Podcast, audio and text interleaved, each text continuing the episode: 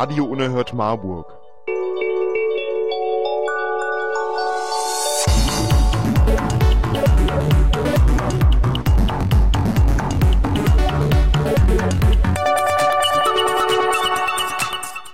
Und jetzt die Sendung mit dem Pinguin.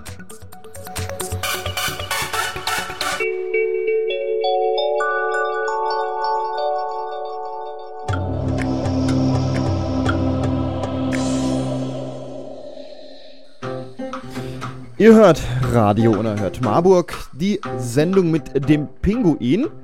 Wen habe ich denn in der Leitung? Hier ist der Marco. Hallo Gregor, hallo zusammen. Hallo Marco, ich bin Gregor, wie der Marco schon gesagt hat. Wir machen eine Sendung, in der wir euch Linux, Ubuntu, freie Software und solche Sachen näher bringen wollen. Ganz genau. Ja, das gibt es jetzt hier in der nächsten Stunde. Äh, wir haben bereits schon mal eine Sendung gemacht. Letzten Monat, die, hier heißt die Sendung mit dem Pinguin, findet ihr auf rumsenden.de als Podcast zum Herunterladen. Und könnt euch da mal anhören, was eigentlich Li Linux, Ubuntu und freie Software so alles ist. Und heute reden wir über was?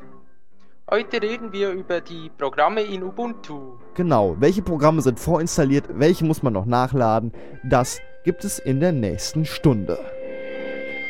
No.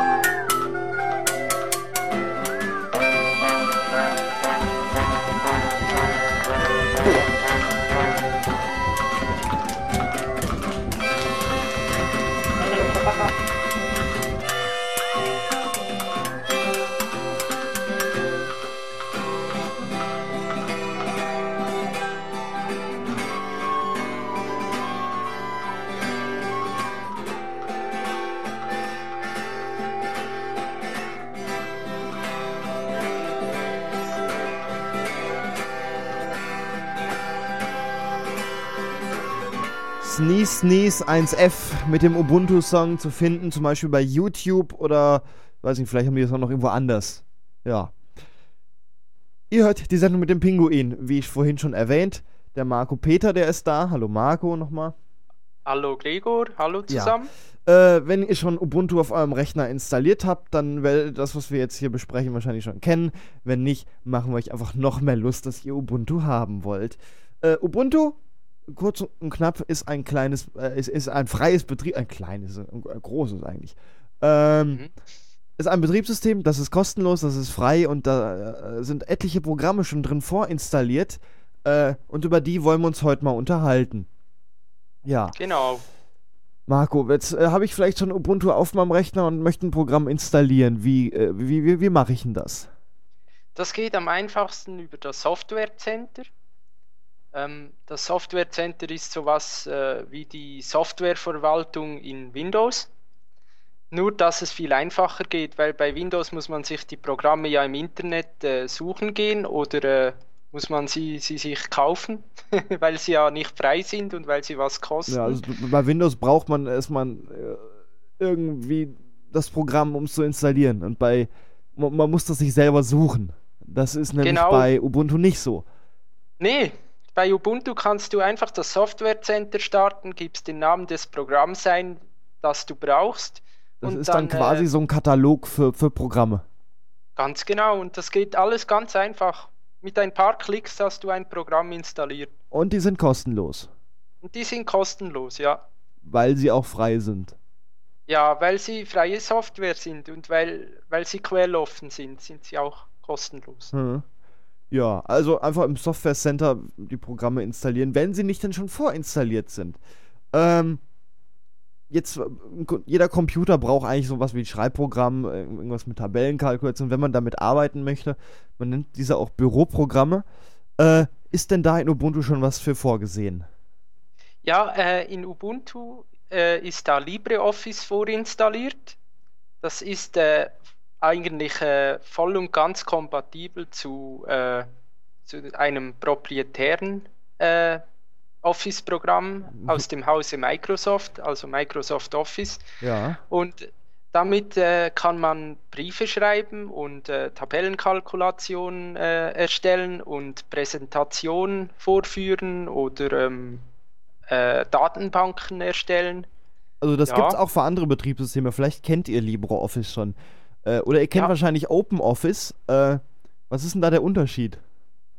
Äh, LibreOffice wird momentan im Gegensatz zu OpenOffice wird es weiterentwickelt. Äh, Open, die Entwicklung von OpenOffice ist ein bisschen stehen geblieben in letzter Zeit, äh, äh, weil also die meisten Entwickler von OpenOffice sind zu LibreOffice äh, gewechselt und äh, entwickeln jetzt das LibreOffice weiter. Also die sind eigentlich miteinander verwandt. LibreOffice ist aus OpenOffice heraus entstanden. Also die haben irgendwann gesagt, wir nehmen jetzt den Code von OpenOffice und machen daraus was eigenes. Ja, genau, das kann man ja, weil es freie Software ist, also ist Ja. das ja legal. Und dann haben die das gemacht und das einfach LibreOffice genannt und das wird jetzt weiterentwickelt. Und wer OpenOffice Genau. hat, dann empfiehlst du auch den Leuten, die OpenOffice haben, das runterzuschmeißen und dann LibreOffice zu nehmen? Ähm, also ich bei mir habe es so gemacht. Äh, ich habe OpenOffice runtergeschmissen und LibreOffice raufgespielt. Ähm, aber äh, ja, also im Macht Moment, Sinn eigentlich, oder? ja, also es ist eigentlich egal im Moment. Noch ist es egal, aber wenn, wenn Noch äh, ist es egal. LibreOffice weiterentwickelt wird, naja, für die Zukunft ist dann schon besser. Ja, für die Zukunft würde ich auf jeden Fall LibreOffice empfehlen. Also wenn man die Auswahl hat. Mhm. Ja.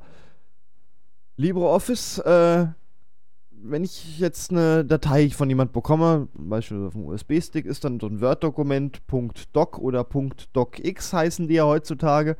Ähm, Mhm. Kann ich die dann auch mit LibreOffice öffnen oder muss ich die irgendwie erst umwandeln?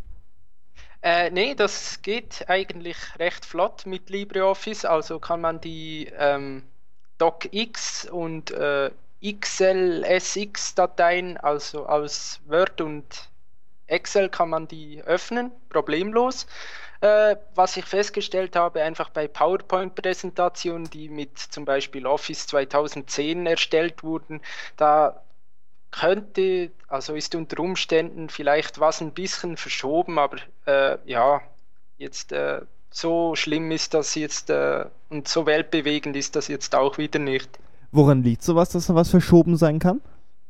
Ähm, das liegt vor allem daran, dass Microsoft die äh, Dateiformate, welche sie äh, ja mehr oder weniger freiwillig, ähm, also für den Benutzer mehr oder frei, we weniger freiwillig äh, zur Verfügung stellen, äh, dass die die nicht äh, quelloffen halten. Das heißt, äh, die Entwickler von LibreOffice müssen sich immer zuerst, äh, wenn Microsoft ein neues Dateiformat rausgibt, wie jetzt zum Beispiel äh, DocX oder XLSX oder ähm, PPTX für PowerPoint, dann müssen die Entwickler die Formate immer zuerst äh, äh, nachbauen, sage ich mal, also die Unterstützung für die Formate. Und das kann auch mitunter ein bisschen dauern, oder?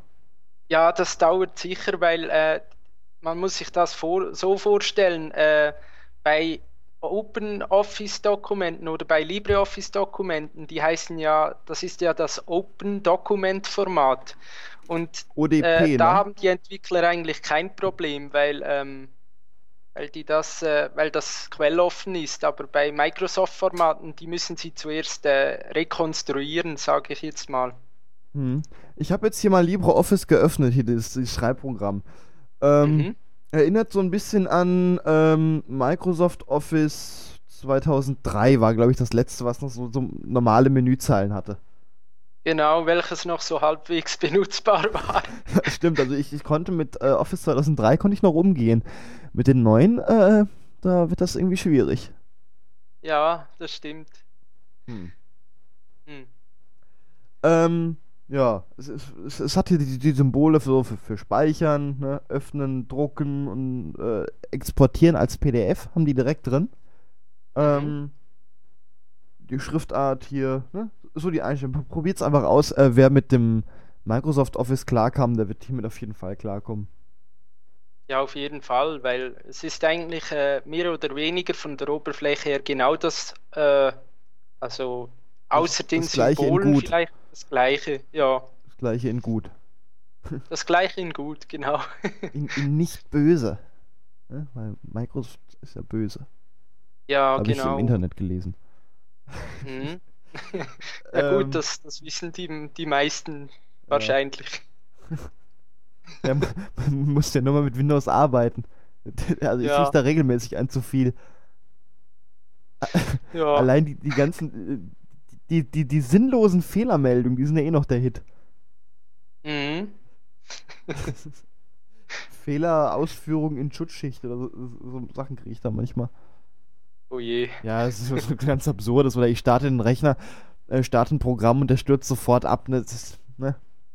Und unter Ja. Linux geht's Hm. und mit Ubuntu. Ich habe hier einen Rechner, der hat, Lin- hat Windows 7 und hier Ubuntu in einer extra Studio-Version. Äh, Mhm. weil ich hier in einem Radiostudio sitze. Äh, und da funktioniert das unter Ubuntu alles deutlich besser und viel angenehmer. Ja. naja, äh, wir, wir schweifen schon wieder ab zum Thema Windows-Bashing, darüber können wir auch mal eine Sendung machen. Ähm, Mhm. Ja. Gibt es sonst noch was zu äh, LibreOffice zu erwähnen? Ähm, also LibreOffice äh, speichert die Dateidokumente, äh, wie gesagt, ähm, normalerweise, also in der Voreinstellung im Open-Dokument-Format. Das ist ein, äh, ein offener Web, äh, ein offener Webstandard, ein offener äh, Dokumentenstandard. Äh, Mhm. Und das heißt eigentlich, äh, das gewährleistet auch ein bisschen, dass die Open-Dokument-Dateien, also die man abspeichert, dass man die auch in zehn Jahren noch öffnen kann. Mit LibreOffice äh, 200 oder ja, in welcher Version es dann auch immer verfügbar sein wird. in zehn Jahren werden sie wohl noch nicht bei 200 sein. Die sind jetzt Nee. bei, bei 3. Punkt, äh, weiß ich nicht, 3.2? Äh, jetzt sind sie bei 3.4.5. ach, glaub 3.4 schon, okay. Ja. ja. Das ändert sich ja ständig. Also Ja, wenn genau, und wenn die wenn dann- ihr diese Sendung als Podcast in zehn Jahren hört, dann lacht ihr euch eh kaputt. Ja, ich glaube schon. Und äh, wenn die von LibreOffice, die Entwickler, wenn die dann äh, auch äh, auf das Versionisierungsmodell von Firefox umstellen, dann äh, ja, wird dann schnell LibreOffice 200 Ja, rauskommen. was hat Firefox von äh, Versionierungsmodell? Äh, Firefox ist ja der, äh, der freie Browser, den kennt ihr sicher aus, auch aus der Windows-Welt, weil der ist ja plattformunabhängig und läuft sozusagen auf jedem Betriebssystem. Äh, bei Firefox haben ja die Entwickler das Versionisierungsmodell geändert. Das heißt, ähm, die äh, veröffentlichen alle sechs Wochen, glaube ich, eine neue Version und äh, mittlerweile sind sie ja schon bei Firefox 9 angelangt. Also ja, das geht ziemlich zügig jetzt. Warum machen die das? Weil vorher gab es, bis sowas passierte, dauerte doch immer Jahre, bis sie eine neue Nummer da stehen hatten. Äh, ja, das ist eigentlich, ähm, wenn du mich fragst, ist das äh, eher Marketing, äh, also bedingt. Also, Also das hat eigentlich keinen das, wirklichen Grund, oder? Äh, nein, also Hm. und wirklich neue, neue Funktionen kommen auch nicht mehr mit jeder äh, Version dazu. Hm. Ist mir aufgefallen. Eigentlich äh, finde ich das neue Versionisierungsmodell ein bisschen Müll, aber ähm, die Qualität von Firefox, Firefox hat sich nicht verändert. Okay, über Firefox reden wir nachher noch. Ähm, Ja. Jetzt dachte ich erstmal, kommen wir so zu, zu Bildbearbeitungsprogrammen. Oder ähm, mit LibreOffice waren wir fertig, ne? Ja. Genau, mit LibreOffice sind Okay, wir durch. Bildbearbeitungsprogramme. Ähm, es gibt erstmal ein Programm, äh, was schon vorinstalliert ist, äh, mit dem kann man aber nur Bilder anschauen, das heißt Shotwell. Ähm, Ja. Das verwaltet dann die Bilder so in Bibliotheken und man kann sie sortieren, benennen und, und, und so Sachen. Ähm, Genau. Ich habe es noch nie wirklich ausprobiert, ähm, weil ich mit Fotos eher wenig am Hut habe. Das ist der einzige Grund. Ich kann es gerade mal öffnen. Jetzt, äh, letzter Import. Das ist ja ein Bild von mir, was ich mal gemacht habe. Ja, jetzt kann ich, kann ich das hier bearbeiten. Anpassen. Äh, Helligkeit und so Sachen kann ich hier ändern. Ja, die Farben vermatschen. Jetzt ist es grün. Aha. Ja, äh, man kann eben äh, so, so die einfachen Bildbearbeitungssachen kann das und es kann die Sachen äh, verwalten, äh, kannst du noch löschen. Mhm. Ja. Äh, jetzt willst du aber vielleicht auch mal eine Grafik machen oder brauchst irgendwie ein Fotoprogramm, was ein bisschen mehr kann. Da gibt es welches Programm für? Äh, da gibt es für GIMP, heißt das. GIMP, G-I-M-P. Gibt es vielleicht auch schon, gibt's ja auch für andere Betriebssysteme. Das heißt, unsere Hörer könnten Ja. das vielleicht schon kennen. Ja, die Hörer, welche sich ein bisschen mit Fotobearbeitung aus- auseinandergesetzt haben, die werden das sicher schon kennen. Das ist ziemlich Photoshop-ähnlich Hm. Und kann die meisten Sachen, welche Photoshop kann, kann das GIMP kann das auch. Ja. Ähm, ich kann GIMP ja gerade mal öffnen. Ich guck mal gerade, ob ich das auf diesem Rechner hier im Studio drauf habe. Natürlich habe ich das drauf. Wie sich das für ein ordentliches Betriebssystem gehört. Hab das schon nachinstalliert. Ähm, also oh, äh, GIMP muss man nachinstallieren, ne? GIMP muss man in Ubuntu nachinstallieren. Es gibt zwar auch andere Distributionen, aber da machen wir vielleicht mal äh, ein anderes Mal eine Sendung darüber. Da ist GIMP schon äh, vorinstalliert. Aber ähm, GIMP kann man sich ganz einfach über, in Ubuntu über das Software Center nachinstallieren. Das ist mit ein paar Klicks ist das ähm, getätigt. Also einfach im Software Center mal GIMP eingeben und dann dürfte das schon. Jetzt habe hab ich es offen. Äh, Ja, Das hat jetzt schon mal zwei Fenster. Hat mir links am Rand so einen Werkzeugkasten hingebastelt und rechts so ebene Kanälen, Pfade und so Zeug. Ähm, Und in der Mitte ist noch ein Fenster, ein drittes, sehe ich gerade.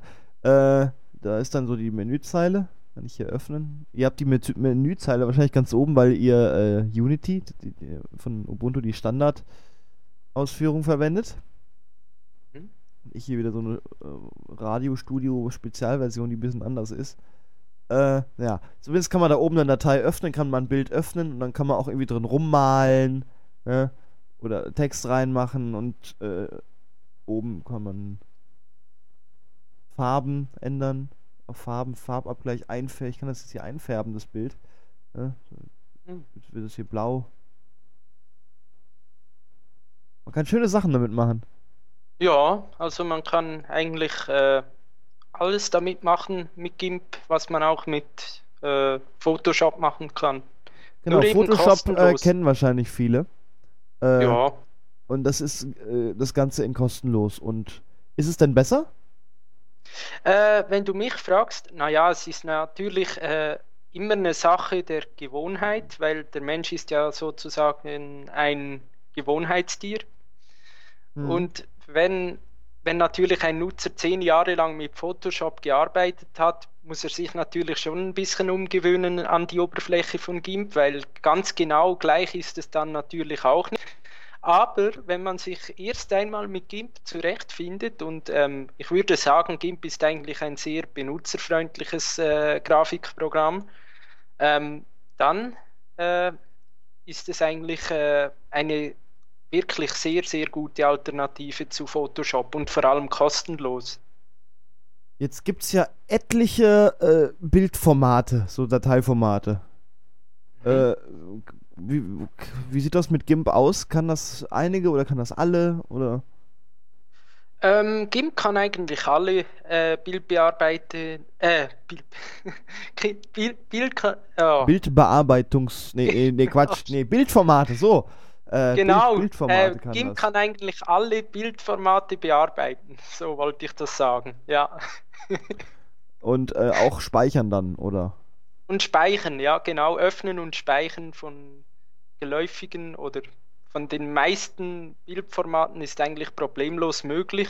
Äh, also äh, ich denke da zum Beispiel an PNG oder ähm, SVG oder ähm, GIF oder Ja. BMP. JPG eigentlich sollte man nicht so verwenden. Das macht irgendwie immer nur Matsch aus den Bildern. Ja. Hm, Naja, gut. Eigentlich für, alle. Fürs also Internet hab- äh, nimmt man dann doch wieder JPG. Genau, für, fürs Internet, für die Websites verwendet man am besten JPG oder ja, PNG. Naja, PNG Äh, lädt aber recht lange, weil das die, PNG hat eine recht große Dateigröße im Vergleich. Ja, weil, weil das ver, verlustfrei ist, eigentlich. Ja. So, Bildbearbeitung. Haben wir noch was, was zu, zu, zu äh, äh, Grafiksachen gehört? Blender? Äh, naja. Kann man mal ansprechen. Kennst du Blender?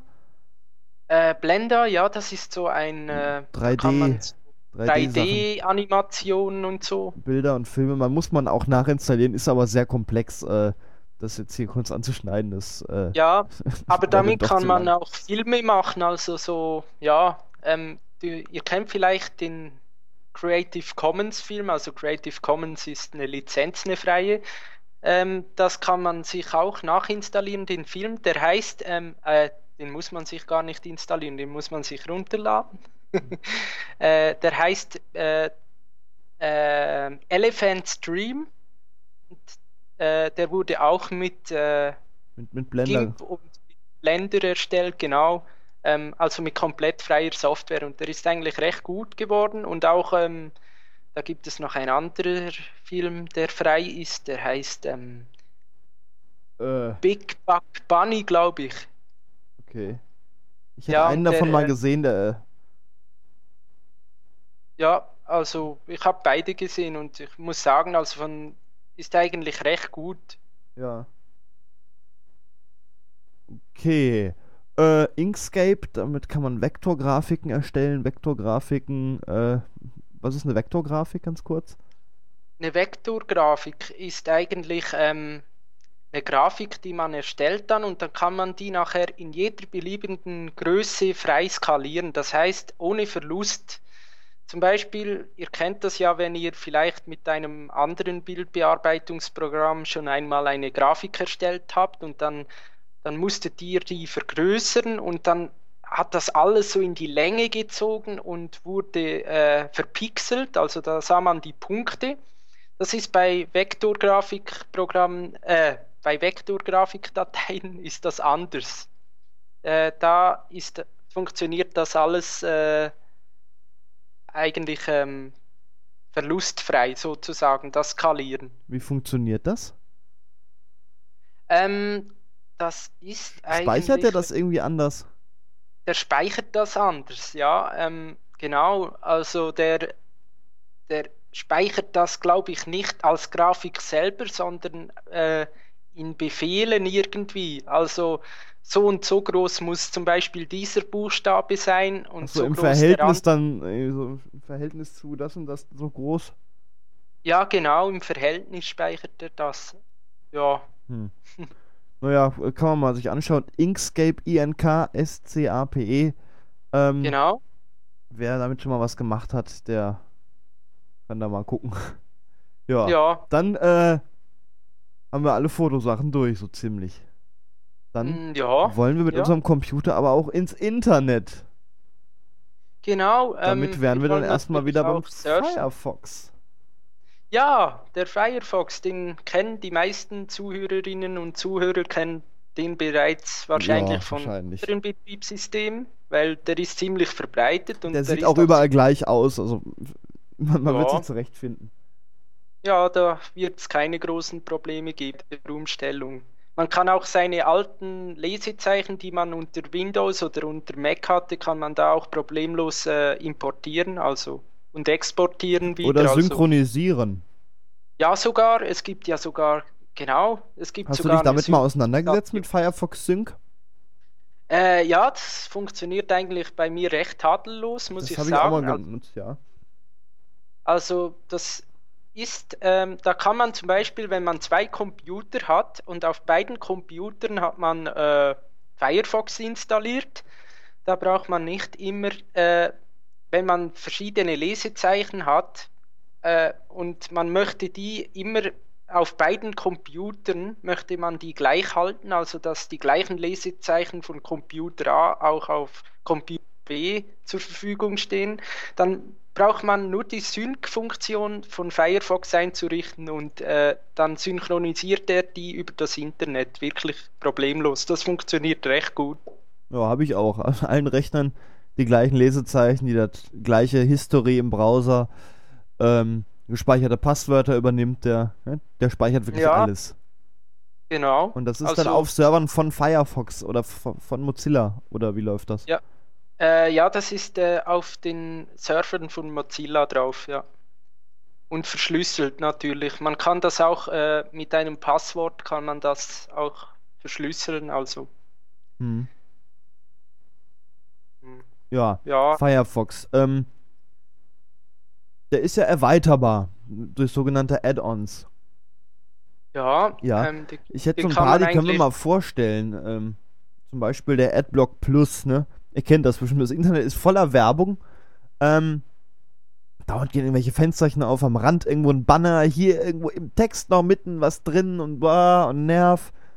Und dann installiert ihr euch diesen Adblock Plus und dann ist das Internet werbefrei. Dann sieht die Website einfach so aus, als wäre da gar keine Werbung und passt Mhm. sich dementsprechend an oder rückt zusammen oder wie das eben sein soll. Ähm, ja, das Internet in werbefrei. ja, sehr, es sehr ist angenehm. eigentlich die, ja, die genialste Erweiterung für einen Browser, die je erfunden wurde, meiner Ansicht nach, weil, ähm, wie soll ich sagen, das, We- das Internet ist heute so von Werbung zugemüllt, man kann kaum auf eine Website gehen, ohne dass einem gleich ein Banner aufspringt oder ja, ein, ein Pop-up. Ja, schlimm.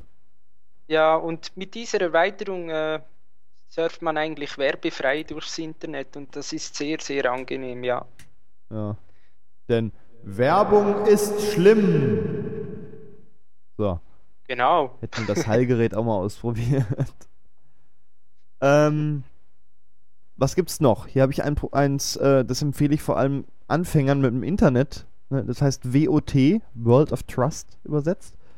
Ähm, Mhm. Das waren vor betrügerischen und unseriösen Webseiten. Ja, Hast du das Ah, mal cool. ausprobiert?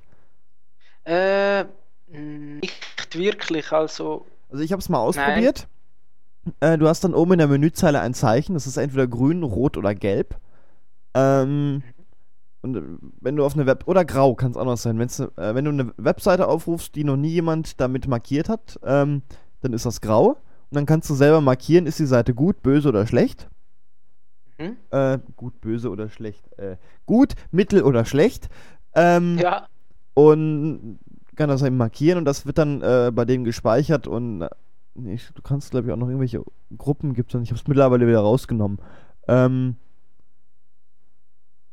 ja äh, man kann da zumindest die Webseite bewerten und das wird von allen dann gesammelt und so ein Durchschnitt errechnet und wenn du dann eine Webseite aufrufst die da schon eingetragen ist, dann wird da, äh, passt sich die Farbe an und wenn es eine betrügerische Webseite ist oder so, dann kommt sogar nochmal ein Banner über deinen Bildschirm und sagt dir, dass die Webseite böse ist und dass du die doch vielleicht wieder zumachst.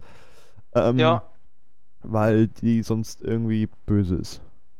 Oder Ah, so. das zeigt einfach die unseriösen Webseiten Genau. an eigentlich. Ah, cool. äh, ist, ist, ist für Anfänger mit dem Internet vielleicht äh, zu empfehlen. Ja, ja. Nachteil dadurch ist, äh, werden natürlich Daten gesammelt, über welche Webseiten du surfst. Aber das kann man dann ja dann auch mal verschmerzen, wenn man sich beim Internet noch nicht ganz so auskennt, dann immerhin mal was gesagt kriegen, bevor man dann irgendwie den Virus hat oder eine Rechnung bekommt vom Anwalt, wenn man sich dann irgendwo angemeldet hat, wo man das hätte besser nicht tun sollen. Mhm. Ja. Ja. Video Download Helper, kennst du den? Ähm, ja, den kenne ich. Damit kann man sich zum Beispiel von YouTube oder MyVideo kann man sich da ganz einfach die Videos runterladen.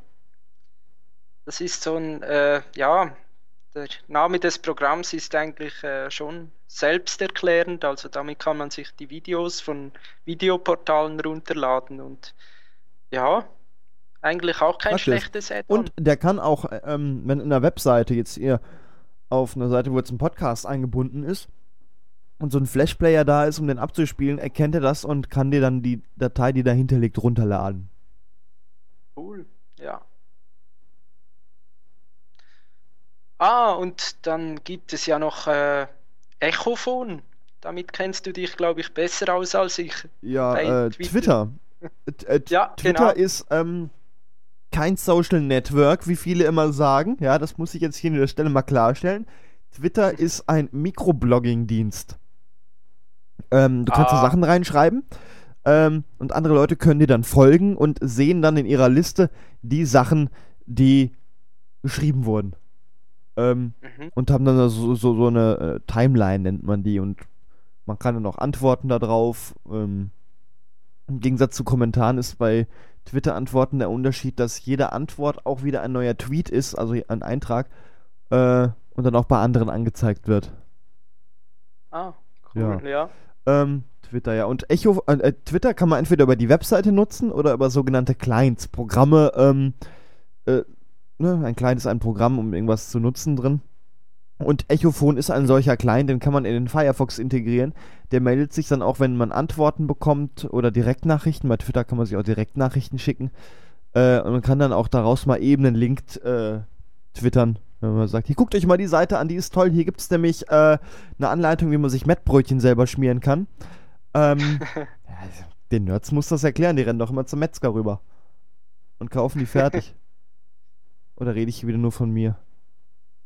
Hm. Hm. Also ich, ich wohne neben dem Metzger, also von daher. okay. Hm, Hat er noch auf? Hm, wahrscheinlich nicht. Ähm, ja, Echophon ist dafür ein recht guter Client. Ja. Ja. Gibt es noch irgendein Plugin, über was wir reden müssen? Äh, ja, es gibt noch äh, NoScript. Was Äh, ist das ist NoScript? NoScript ist ähm, eigentlich ein, auch ein Plugin für Firefox, das man aktivieren kann äh, und dann blockt es alle Skripte, das heißt JavaScript ähm, oder ähm, andere Skripte, HTML-Skripte auch, äh, kann man auch blockieren. Einfach alle Skripte, die böse sein könnten. Äh, der Nachteil ist einfach, man muss, man muss die dann alle äh, aktivieren für die Websites, denen man vertraut. Und Webseiten funktionieren dann mitunter nicht richtig, wenn die. Wenn das Ja, irgendwelche es- Webanwendungen sind, dann funktionieren die äh, dann nicht wirklich. Ja, weil es mitunter auch ähm, Flash blockiert und äh, Java. Was ist Flash? Nur, mal, nur ganz kurz.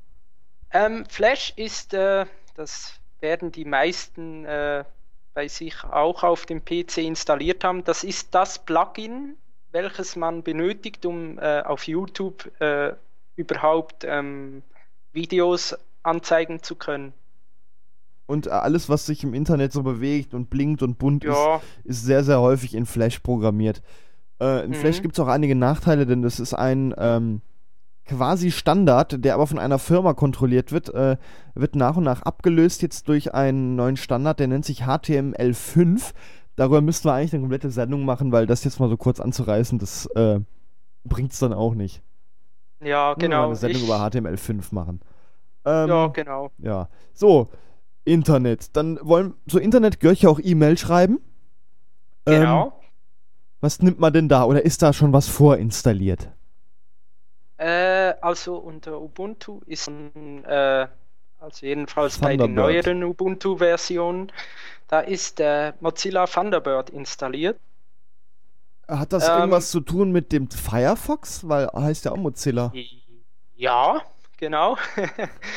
äh, Mozilla Thunderbird ist eigentlich das äh, Schwesterprogramm von Firefox. Firefox ist ja da zum im Internet surfen, surfen wie wir jetzt gerade gehört haben, und ähm, äh, Thunderbird ist äh, zum E-Mail schreiben. Kommt aus dem gleichen Haus. Also Mhm. ist auch freie Software, Open Source und man kann E-Mails damit schreiben. Es ist eine hervorragende Alternative zu äh, unfreien, kostenpflichtigen äh, E-Mail-Programmen wie Outlook oder Lotus es Notes. Gibt es nämlich auch für äh, Lotus Notes. Hm. Äh, gibt es nämlich auch für andere äh, Betriebssysteme. Für alle. Genau. Ja, wie Firefox ist äh, Thunderbird eigentlich auf praktisch jedem Betriebssystem, also sei es ähm, Linux, äh, Mac oder eben dieses bekannte, viel genutzte, aber nicht unbedingt gute Windows verfügbar. Und ähm, man kann es, es ist eigentlich plattformübergreifend. Also, Man kann es auf, auf jedem System. verwenden. genau. Ja, Thunderbird. Äh, bei seinem, bei, bei so äh, seriösen äh, und guten äh, Free-Mail-Anbietern findet man irgendwo in den äh, Hilfeseiten oder irgendwo wird dann, wenn äh, Sachen stehen wie POP3 äh, Kontoinformationen oder IMAP Kontoinformationen, am besten nimmt ihr IMAP. Ähm, Mhm. das sind Protokolle, die mit denen das Mailprogramm mit eurem Anbieter spricht und dann sich die E-Mails runterlädt. Ähm, Marco, kannst du kurz den Unterschied zwischen POP3 und IMAP erklären? Ja, genau. Also wenn du eine Adresse hast, also ich, ich sage jetzt einfach mal ähm, meine, Adre meine Adresse at googlemail.com.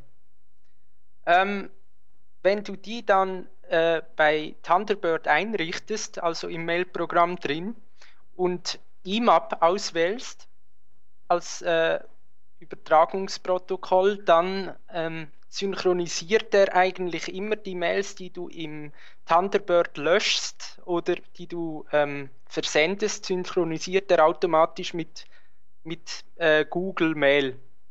Wenn du die Adresse, äh, meine Adresse at googlemail.com jedoch als POP3 einrichtest, also mit diesem Protokoll, dann, äh, dann holt er sich jedes Mal wieder die neuen Mails runter, die du also von Google Mail, die du erstellt hast und es ist nicht ganz synchron miteinander. Also mit POP3 löscht, wenn du was löscht, dann löscht er das auf deinem Rechner und beim Runterladen löscht er die gleich auf dem Server schon weg und du hast die Mail dann nur noch auf deinem Rechner.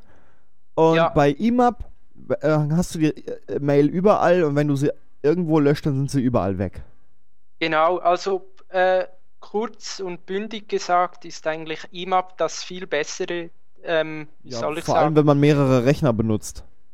Ja, genau, wenn man Oder mehrere Rechner Smartphone benutzt. und da auch das E-Mail-Konto eingerichtet hat. Ja, also wenn möglich immer IMAP nehmen, dann ist immer alles äh, auf dem Computer und auf dem Konto an sich, also auf dem E-Mail-Konto synchron. Äh, bieten aber nicht alle Anbieter, glaube ich, an, das IMAP. Bei äh, Google muss man es erst Google. freischalten äh, und andere Anbieter bieten es von sich aus gar nicht an. Da kostet es dann manchmal auch Geld. Äh, muss mal gucken, mhm. wenn euer Mail-Anbieter sowas anbietet, dann nutzt bitte IMAP. Genau, Google Mail bietet es ja an, also ja, ja ich finde das sehr gut. So, dann äh, haben wir hier ein Programm, das ist vorinstalliert, das heißt Transmission. Ganz kurz, was kann das? Oh, Gregor, ja. darf ich noch was zu Thunderbird sagen? Na klar, mach. Sorry. Ähm, was mir gerade eingefallen ist, Thunderbird basiert ja auf dem gleichen Kern, sage ich jetzt mal, wie äh, Firefox und deswegen kann man es auch durch äh, Add-ons erweitern. Und wer zum Beispiel, äh, das kennt ihr bestimmt aus äh, kostenpflichtigen E-Mail-Clients, ähm, da kann man zum Beispiel E-Mails senden und dann steht einem noch ein Kalender zur Verfügung, wo man seine Termine und äh, Geburtstage eintragen kann. Und Thunderbird lässt sich durch äh, die Add-ons, durch ein Add-on auch ähm, mit einem solchen Kalender erweitern. Und der heißt Lightning. Und der ist wirklich sehr, sehr praktisch, weil ähm, der integriert sich nahtlos in die Thunderbird-Oberfläche und das sieht dann wirklich sehr schön aus und ähm, man sieht, man verpasst keine Termine mehr und das lässt sich unter anderem auch mit Google Kalender synchronisieren und das finde ich doch sehr ähm, ein erwähnenswertes Add-on. Ja, ja, Lightning heißt es. Lightning, genau. Mozilla Lightning, da kann man bei Thunderbird kann man das ganz einfach nachinstallieren. Dann geht man auf ähm, Extras, Add-ons ähm, und dann kann man auf Add-ons suchen, klicken und dann gibt man Lightning ein und schon kann man sich das runterladen. Ist eigentlich sehr praktisch. Alles klar. Transmission BitTorrent Client. Ähm, ja. Müssen wir erstmal erklären, genau. was ist ein Torrent? Ein Torrent ist eigentlich, ähm, äh, also vielleicht um mal ein bisschen äh, von vorne zu beginnen. Also jeder weiß ja, was ein Download ist. Man lädt sich eine Datei von einem Surfer runter äh, mitunter sind die Dateien auch manchmal ein bisschen größer, vielleicht 1, 2 Gigabyte groß, wenn es zum Beispiel äh, so Sachen ja, wie Ubuntu Distribution ist. Oh, Entschuldigung. Ja, so, so, Sachen meinte ich auch gerade.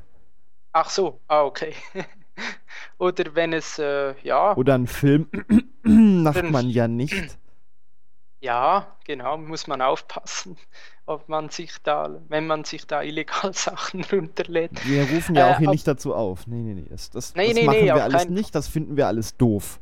Ja? ja, genau, kauft euch die Filme, dann. Genau, oder geht ins, geht ins Kino. Oder geht ins Kino, genau. genau.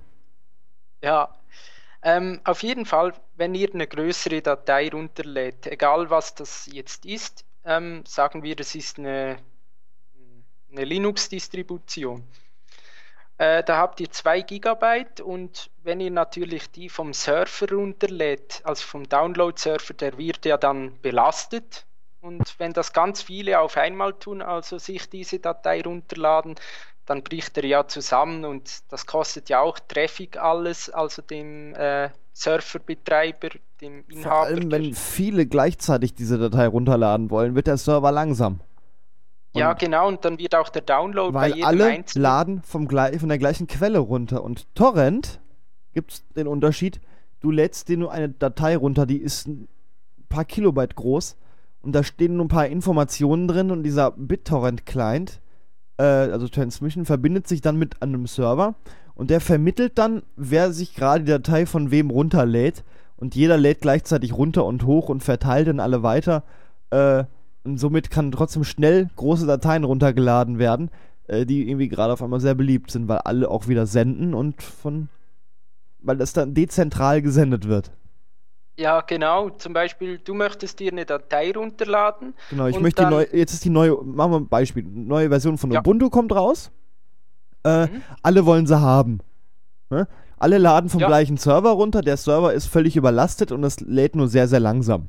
Äh, Ich Ja. bin dann so schlau, lad mir den Torrent, diese Torrent-Datei runter, die Ubuntu mit anbietet. Also das muss so ein Anbieter, der so Torrents anbietet, natürlich mit anbieten, äh, sonst geht das nicht.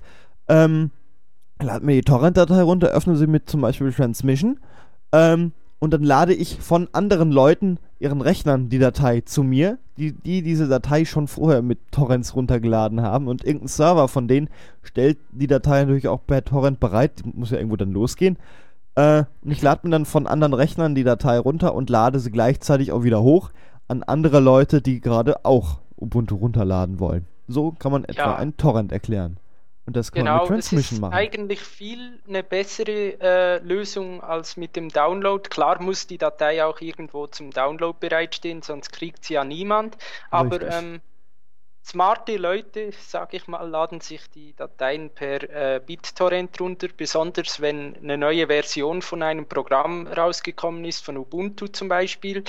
Dann äh, ja, lädt man sich die am besten besonders äh, am ersten Tag des, äh, der Erscheinung, also de, der Veröffentlichung meine ich, lädt man sich die am besten über BitTorrent runter, weil ähm, so kann, können Ressourcen gespart werden und man hat den Download äh, eigentlich schneller Ja. abgeschlossen.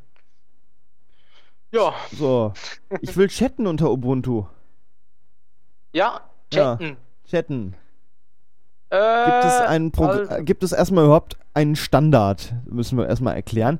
Äh, wenn ihr äh, zum Beispiel Windows verwendet und äh, wollt chatten, dann gibt es zum Beispiel ICQ ne, oder AOL Instant Messenger, AIM, äh, so Sachen sind Chatprotokolle, die laufen über verschiedene Firmen, zum Beispiel AOL, das AIM oder ICQ eben, und die können natürlich dann auch die Regeln voraussetzen, äh, unter welchen Bedingungen ihr das nutzen dürft. Zum Beispiel ICQ, von denen weiß ich jetzt, äh, die speichern alles mit, werten das aus und äh, wenn ich jetzt dem Marco über ICQ ein Bild schicke, möchte damit später Geld verdienen, dann können die ankommen, nee, das hast du über unseren Dienst verschickt, das darfst du nicht mehr, daran haben wir jetzt die Rechte. Ne? Und das Ja, stimmt man genau. in, in den AGBs, die jeder klickt, äh, habe ich gelesen und verstanden, ne? Klickt, klickt man ja immer, äh, steht das natürlich drin, ne? Und das macht es dann auch wieder böse. Und da Ja, gibt genau, es einen, einen Standard, der hat sich da entwickelt, der nennt sich Jabba oder XMPP. Ähm, der funktioniert vom technischen her wie E-Mail. Ich melde mich bei einem Anbieter an. Äh, Ja. Dieser Anbieter, gibt es x-beliebige, von denen kann jeder, jeder kann ein Anbieter sein, wenn er will. Äh, ich bin zum Beispiel mein eigener Anbieter. Auf meinem Server läuft ein Programm, das ich Java mitnutzen kann. Mit auch meiner äh, Domain. Äh, die sieht, die sieht auch aus wie eine E-Mail-Adresse. Also in dem Beispiel ist sogar meine E-Mail-Adresse meine Java-Adresse. Ähm, zum Beispiel test.atzbar.ch. Ne? Also, test.atzbar.ch, Entschuldigung. Ähm, wäre jetzt zum Beispiel meine Mailadresse oder und gleichzeitig Java-Adresse und der Marco hat dann, weiß ich nicht, äh, Marco äh, äh, at äh, at zum Beispiel. marcopeter.ch Zum Beispiel. Wäre jetzt zum Beispiel seine Java-Adresse. Äh, und dann kann ich ihn ganz normal anfragen über das Protokoll Java. Und das können eben recht viele Chat-Programme. Ähm, hab ich das, das habe ich soweit gut erklärt, ne? Und das ist Ja, eben frei. ja. Äh, und die Daten werden eben nicht mitgespeichert und ausgewertet und Sachen mitgemacht. Äh, nee, sie werden einfach nur weitergereicht an den Empfänger und gut ist. Ja, und werden genau, auch eben nur zwischengespeichert. Zweck- Werden nur zwischengespeichert, wenn ich jetzt irgendwie offline bin und äh, Marco Genau. Schreibt. Ganz genau. Und ähm, die meisten Leute, die haben wahrscheinlich schon einen solchen Jabber-Account, also so ein Jabber-Konto, weil ähm, die äh, Anbieter von E-Mail-Konten, zum Beispiel Google oder GMX, äh, wenn man ein Konto bei denen hat, äh, dann hat man automatisch schon eine Jabber-Adresse. Dann braucht man eigentlich nur das Jabber-Programm, zum Beispiel Pidgin, den Instant Mes- Messenger braucht man nur zu öffnen und dann kann man äh, seine E-Mail-Daten da eingeben und dann kann man bereits äh, Leute äh, aus dem Jabber-Netzwerk hinzufügen. Ja. Jabber. Genau. Äh, Gibt es eine Seite für www.einfachjabber.de, schreibt sich einfachjabber.de. Ähm, da ist das alles recht ausführlich mal erklärt und auch mit Anleitungen für jedes Betriebssystem und für jedes Programm. So, und ein Programm davon heißt Pidgin. Das gibt es auch wieder für alle äh, großen Betriebssysteme, äh, Linux, Mac OS und Windows. Äh, und das ist in der aktuellen Version von Ubuntu mit drin, Pidgin. Ja, Andernfalls kann man sich eben auch nachinstallieren. Ähm, ja, Pidgin kann auch die anderen Protokolle wie ICQ äh, oder AOL Instant Messenger, um den anderen nochmal zu nennen, äh, auch, weil äh, es ist ein Programm, was mehrere Protokolle eben spricht. Und Jabba ist Genau. halt äh, nur so von uns die Empfehlung. ja, genau. Jabber ist auch äh, das Protokoll, was, äh, wie du vorhin bereits schon gesagt hast, ähm, Datenschutz, äh, in, also in Hinsicht auf den Datenschutz am meisten zu empfehlen ist. Okay, äh, dann gibt es noch eine Alternative, die heißt Skype. Äh, ist das gleiche, ist, ist auch eine Firma dahinter. Nur die geben ihr Protokoll nicht frei. Äh, die, ähm, es gehört übrigens Microsoft, äh, die geben ihr, es, deshalb ist es auch nicht unbedingt so gut. Ähm, die geben ihr Protokoll nicht frei, aber geben auch für jedes Betriebssystem eine Version raus. Äh, mit Skype kann man nicht nur chatten, da kann man dann auch so Audioübertragungen machen. Äh, man kann sich unterhalten, so telefonieren und auch mit Video, wenn man das will, und Dateien verschicken. Ist halt auch wieder ein Konzern dahinter, das ist dann auch wieder. Ne? Mhm. Muss nicht. Der kontrolliert das alles und ja, Ja. die Sachen, die du damit verschickst, ähm, die kannst du vielleicht früher oder später nicht mehr frei lizenzieren, weil, weil Skype zum Beispiel die Rechte daran äh, will oder hat schon wegen den AGBs. Okay, ja. Jetzt ähm, gibt es Leute, die machen was mit Internet und wollen auch mal Dateien hochladen. Da gibt Mhm. es ein Protokoll, das nennt sich FTP. Nicht zu verwechseln mit einer Partei äh, mit wenig Prozent. Ähm, ist ein Protokoll, um Dateien auf Server zu laden. Und da gibt es, Ja. das ist äh, recht verbreitet im Internet, dieses Protokoll. Das nehme nehm ich zum Beispiel, wenn ich Sachen auf meinen Server laden will.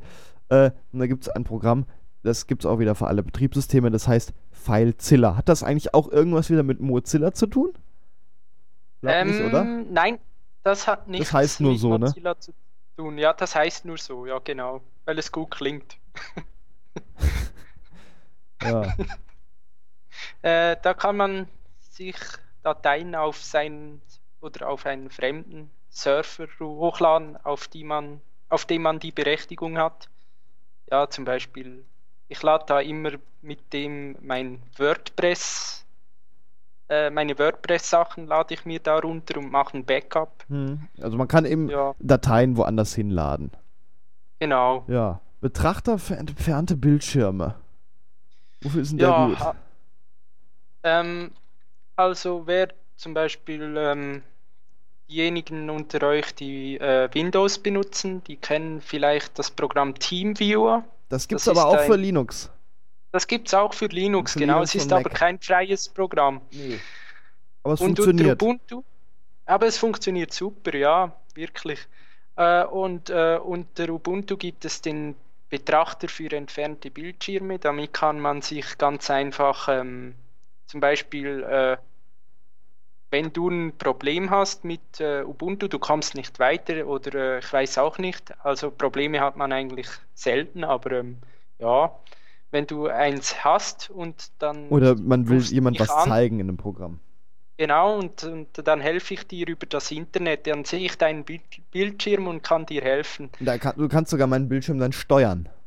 Genau, ich kann deinen Bildschirm dann sogar steuern und äh, ja, so spart man viel Zeit und Mühe und ähm, ist eigentlich recht praktisch, vor allem äh, auch bei älteren Leuten, die mal äh, eine Frage haben oder so, die sich mit dem Internet nicht so gut auskennen oder äh, die sich mit dem Computer im Allgemeinen nicht so gut auskennen, kann man kurz auf den Bildschirm schauen von denen und ihnen helfen. Okay. Äh, müssen uns ein bisschen ranhalten, wir haben nicht mehr viel Zeit. Äh, Ja. Medienprogramm, haben wir noch gar nicht drüber gesprochen. Also, ähm, gibt's, wenn man CDs brennen will, gibt es ein Programm, das nennt sich Brasero. Äh, Ja. Ist eine Alternative zu Nero. Nero ist wahrscheinlich recht bekannt, das nutzen recht viele unter Windows. Ähm, äh, man Äh, kommt eigentlich mit Nero- klar, oder? Ja, Brasero müssen man wir eigentlich von Anfang an mit klar. klarkommen. Es ist eigentlich das gleiche wie Nero, nur in frei, bös gesagt. Ja. Oder CD Burner XP gibt es ja auch noch für Windows XP und äh, ja. folgende. Also man kann, man kann damit eigentlich CDs brennen, kopieren Und oder DVD. DVDs. Genau. Und auch ähm, Images brennen, also CD oder DVD-Images. Also Hm. ja, geht eigentlich recht flott damit. Okay, dann gibt es äh, unter Mac habt ihr den habt ihr iTunes, unter Windows vielleicht den Windows Media Player. Äh, konnte ich nie leiden. Ähm, da könnt, könnt ihr euch eure Musik sortieren in, äh, ne, nach Interpreten und äh, was weiß ich. Oder Videos sortieren, ne? ein sogenannter Media Player. Äh, gibt es in Ubuntu einen, der heißt Banshee. Genau. Das Ja. hat jetzt nichts mit dem Sport zu tun, also Bungee Jumping. Das heißt Aber, ähm, Bungee Jumping, nicht Banshee Jumping. ah ja, stimmt. Ich dachte gerade, was will er denn jetzt mit Sport? ah ja, das heißt ja Bungee Jumping. Ja, äh, Bungee Jumping. Ja, Ah ja, Bungee, Äh. ben, ben, Banshee, Banshee, ja. Ist, äh, ne, eigentlich recht selbsterklärend. Ja Man genau. kann dann auch seinen MP3-Player mit synchronisieren und äh, was ein vernünftiger Media-Player eben einfach machen kann. So, ein Ja. Programm müssen wir auch noch auf jeden Fall drüber sprechen, das nennt sich VLC Media Player. Äh, das kennen wir wahrscheinlich, das muss hier auch nachinstalliert werden. Das gibt es ja für alle Betriebssysteme. Die Mac-User und die Windows-User kennen das. Ähm, das ist ein Abspielprogramm für Audio- und Videodateien und das kann alle Formate, die es gibt. Und genau. das kann Alle sogar mit. Dateien umgehen, die noch nicht fertig runtergeladen sind oder irgendwie kaputt sind. Irgendwie kriegt es das hin und kann damit trotzdem noch umgehen und kann diese abspielen. Genau, es ist eigentlich ein Alleskönner für Audio- und Videodateien Hm. zum Ja. Abspielen. Dann gibt es hier ein Ja. Programm. Wir haben nicht mehr viel Zeit, wir müssen uns ein bisschen ranhalten. Wir haben noch ein paar Programme Ja. auf der Liste stehen. Audacity ähm, muss nachinstalliert werden. Das ist Genau. ein Audiobearbeitungsprogramm. Was ist eine Audiobearbeitung? Ähm, zum Beispiel, wenn, wenn ich äh, ein Lied aufnehme und ich möchte am Anfang vom Lied noch, äh, mir fällt dann im Nachhinein auf, dass ich am Anfang vom Lied, vom Lied noch einen, einen Ton haben wollte, dann kann ich äh, das ganz einfach ähm, ähm, Mit Audacity das machen. mit Audacity kann ich den Ton noch äh, vor das Lied ähm, schieben. Oder man kann was aufnehmen und kann dann Wörter rausschneiden. Ja, Genau, man kann auch aufnehmen mit Audacity. Und wenn man allerdings, wenn man in Audacity was speichern will, muss man sich Lame dazu installieren. Also Lame ist nur dafür da, dass man auch MP3-Dateien speichern kann, äh, was ja so die der quasi Standard ist. Ne? Genau, ja. Gibt Oh, und andere. dann gibt es noch einen PTV Video Editor. Ja, ich glaube, der ist aber gar nicht mehr drin, der steht nur noch in unserer Liste drin. Ich glaube, mittlerweile Ach ist so. OpenShot dabei. Ach so, ja. Ja, äh, wir haben unsere Liste hier nicht aktualisiert, die haben wir schon ein bisschen länger vorbereitet. Äh, OpenShot, das ist ein Video-Editor, damit kann man Videos dann schneiden. Also das ist gleich halt nochmal für Video. So, Genau. Das gleiche wie Audacity, nur für Videos. genau. Oh, und ähm, vielleicht ähm, habt ihr auch das ein oder andere Programm, welches ihr unter Windows benutzt habt, aber welches nicht für, äh, Win äh, welches nicht für Linux verfügbar ist. Ja, gibt's bestimmt. Und das kann man dann mit Wein kann man das ganz einfach ähm, ausführen. Nicht alle Programme aber, Windows, aber, aber einige. Ja, genau. Okay. Ähm, jetzt müssen wir noch mal ganz kurz über Spiele reden. Äh, kann man mit Ubuntu auch spielen? Ja, genau, da sind so einige Programme vorinstalliert unter Ubuntu wie Sudoku oder das äh, unter Windows bekannte mein, Minesweeper heißt das, glaube ich. Ja. Ja, So, also halt Äh. einfach so ein Standardquatsch ist schon drin. genau. Und äh, jetzt wollen die äh, Kiddies, die gerade zuhören, doch diese bösen Ballerspiele unter Ubuntu spielen. Geht das? äh, gibt's mit Wein laufen sie unter Umständen, Also aber die, die, vielleicht die gibt's nicht die offi- die, allerneuesten. gibt, gibt's wahrscheinlich nicht offiziell für Ubuntu. Nein, offiziell nicht, aber wenn man Glück hat, kann man die auch mit Ubuntu spielen. Aber ich würde mich nicht darauf verlassen, weil Ja. Wine ist ja nur ein Emulator, bös gesagt, welches äh, Windows-Programme unter Linux ausführt und deswegen, ja, die neu allerneuesten Spiele, die High-End 3D-Grafik-Spiele, die werden mitunter nicht laufen, aber früher oder später wird das alles auch dann in Wine äh, integriert. Alles klar. Äh, zu Wine und so müssen wir auch nochmal eine extra Sendung machen. Das ist auch ein sehr, sehr komplexes Thema wieder. Das war's dann, Marco. Ja, Die Sendung mit dem Gregor. Pinguin, Ausgabe Nummer 2 auf Radio Neuert Ja. Marburg. Äh, Marco, äh, dich verabschiede ich jetzt, denn du sitzt in der Schweiz und bist auch nur zugeschaltet und sitzt gar nicht hier direkt neben mir. Das heißt, wir können jetzt nicht mal Ja. Kaffee trinken nach der Sendung. ja, genau. Ja. Vielleicht hat man es gemerkt, der Marco war zugeschaltet. Ähm, tschüss, Marco. Jo, ciao Gregor, hat Spaß gemacht. Ciao zusammen. Ja, tschüss. Ähm, die nächste. Sendung gibt's wahrscheinlich nächsten Monat. Schaut ins Programmheft, schaut auf die Webseite radio-rum.de. Diese Sendung und alle vorherigen gibt es auch als Podcast. Äh, die Sendung mit dem Pinguin heißt sie und unter Sendung mit dem Pinguin.de, so schön mit Bindestrichen, Sendung minus äh, mit minus äh, äh, äh, Sendung mit dem Pinguin.de ähm, findet ihr die vergangenen Mitschnitte. Dies war eine Sendung von Marco Peter und Gregor Atzbach. Tschüss, ich wünsche euch viel Spaß und fasst nicht in die Steckdose.